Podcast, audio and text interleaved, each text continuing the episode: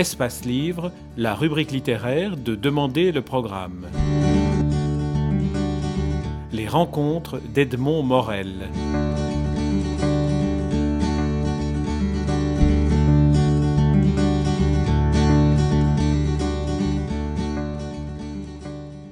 Brigitte Lahaye, vous publiez un essai aux éditions Anne Carrière, un essai intitulé Homme au pluriel, je vous aime.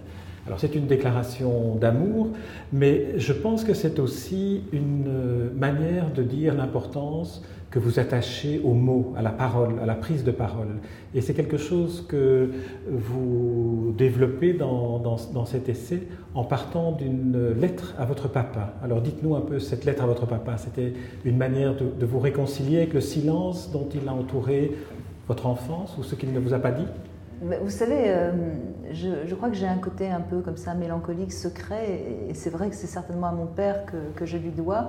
Mais aujourd'hui, euh, passé 50 ans, j'ai fait un peu la paix avec, euh, avec ma propre histoire et, peut-être qu'en écrivant cette, cette, lettre à mon père, c'était une manière ben de, de, boucler la boucle en quelque sorte. Et je crois que je ne pouvais pas parler du couple, parce que ce livre parle avant tout du couple, hein, bien sûr, même s'il s'adresse plus particulièrement aux hommes, sans, parler de, ma, propre, histoire. Et on sait très bien à quel point la manière dont on a été aimé par son père, par sa mère, euh, comment on a vécu notre couple parental, joue un rôle dans, dans, notre couple présent.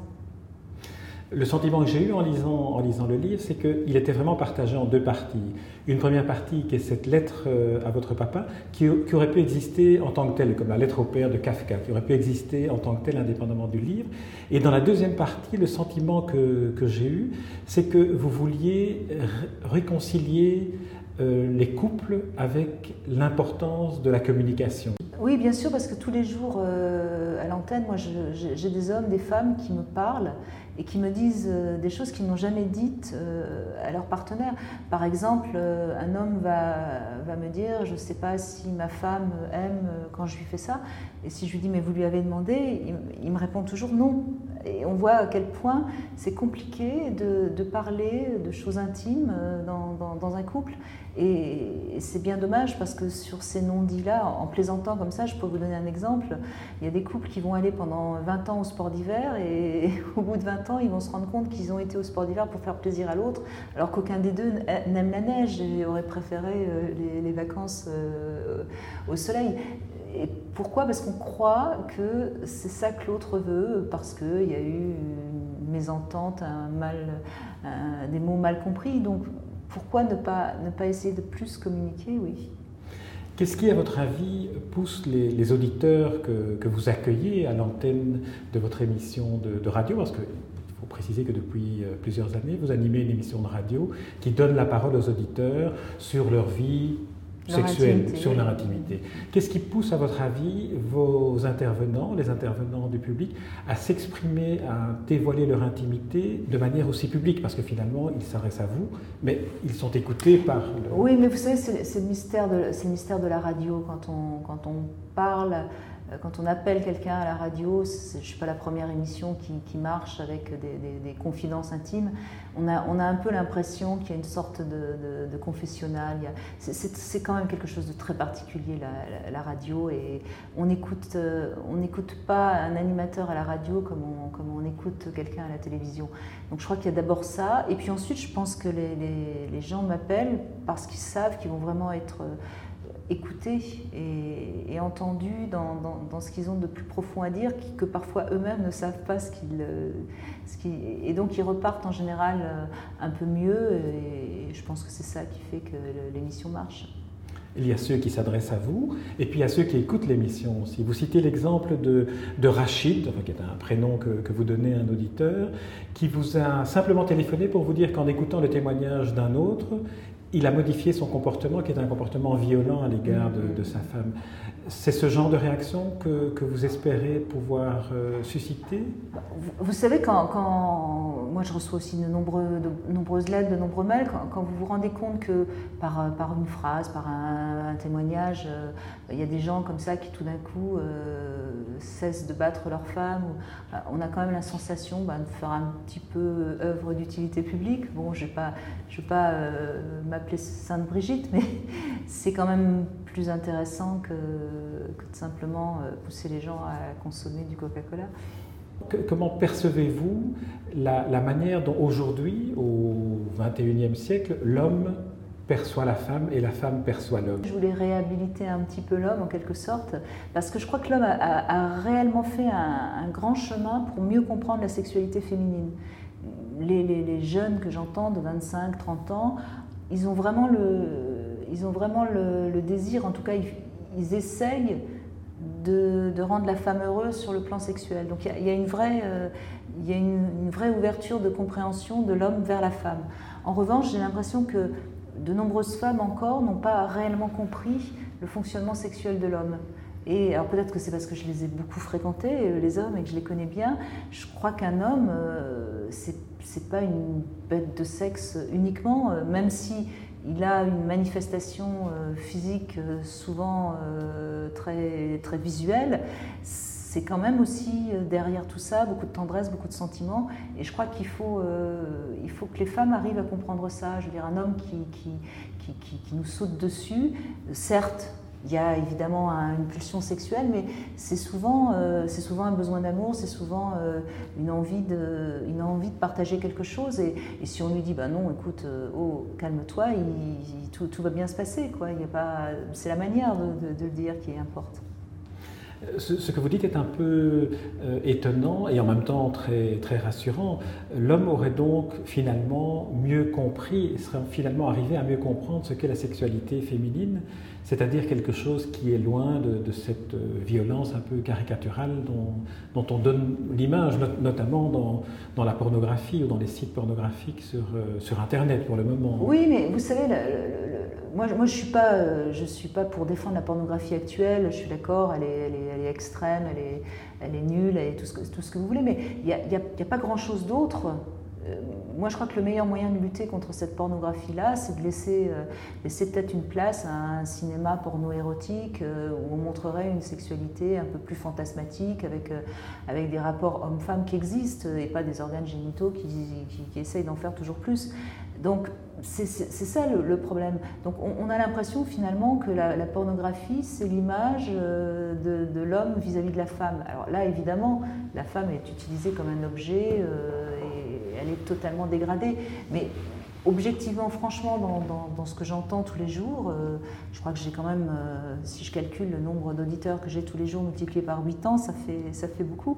J'ai vraiment la sensation que beaucoup d'hommes euh, essayent de, satisfaire la femme et, ont plutôt envie que la femme soit heureuse sexuellement que de tirer un coup. Quoi.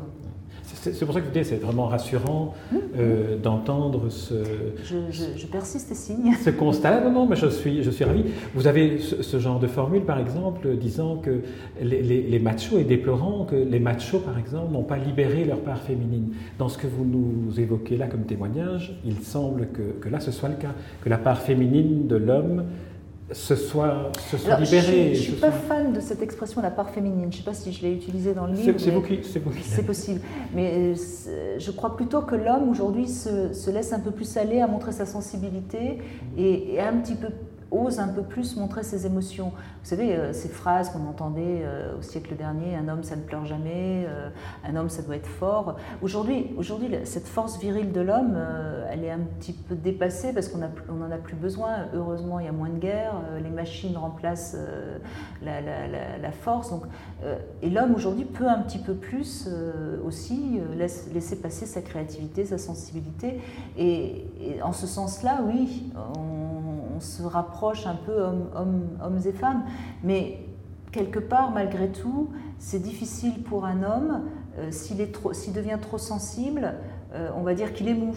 S'il si, euh, est trop attentionné, on va dire qu'il est gentil. Vous voyez, et tout ça, tout de suite, ça devient vite péjoratif. Alors, comment un homme aujourd'hui peut se positionner en tant que viril Vous voyez, et c'est en ça que je dis, c'est plus compliqué pour les, pour les hommes aujourd'hui d'être hommes que pour les femmes.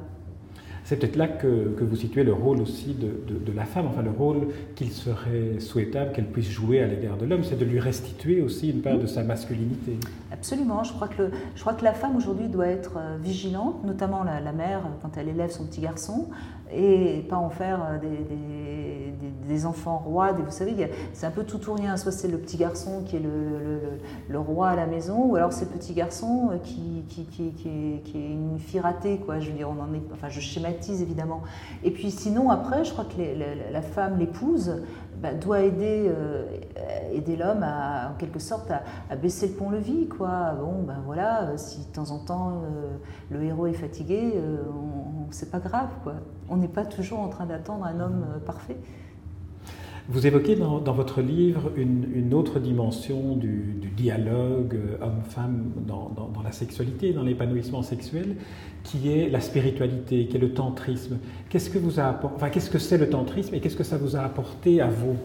Alors, je ne suis, pas, je suis pas une 100% adepte du tantrisme parce que a un côté un petit peu euh, euh, qui, moi, me gêne. Hein. Je suis plus pour une, un tantrisme euh, réel.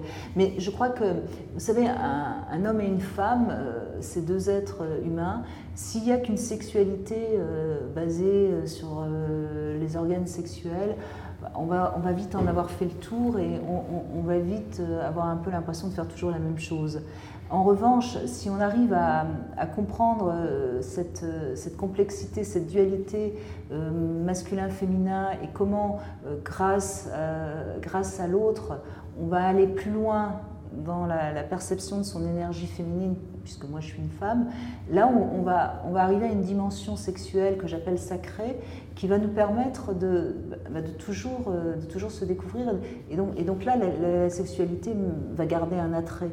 Mais si on reste sur une sexualité euh, un petit peu gymnastique, bon, euh, on va vite, euh, on va vite tomber dans la, dans la routine. Alors, moi, je parle du tantra pour le côté sacré de la sexualité, mais on peut, pas, on peut passer dans une sexualité ludique, on peut passer dans une sexualité plus, plus romantique, on peut passer dans une sexualité plus, plus tendre. Enfin, je veux dire, ce qui est, ce qui est important, c'est de faire évoluer sa sexualité dans un couple. Sinon, forcément, on, ça va devenir un cercle pas assez vicieux. Quoi.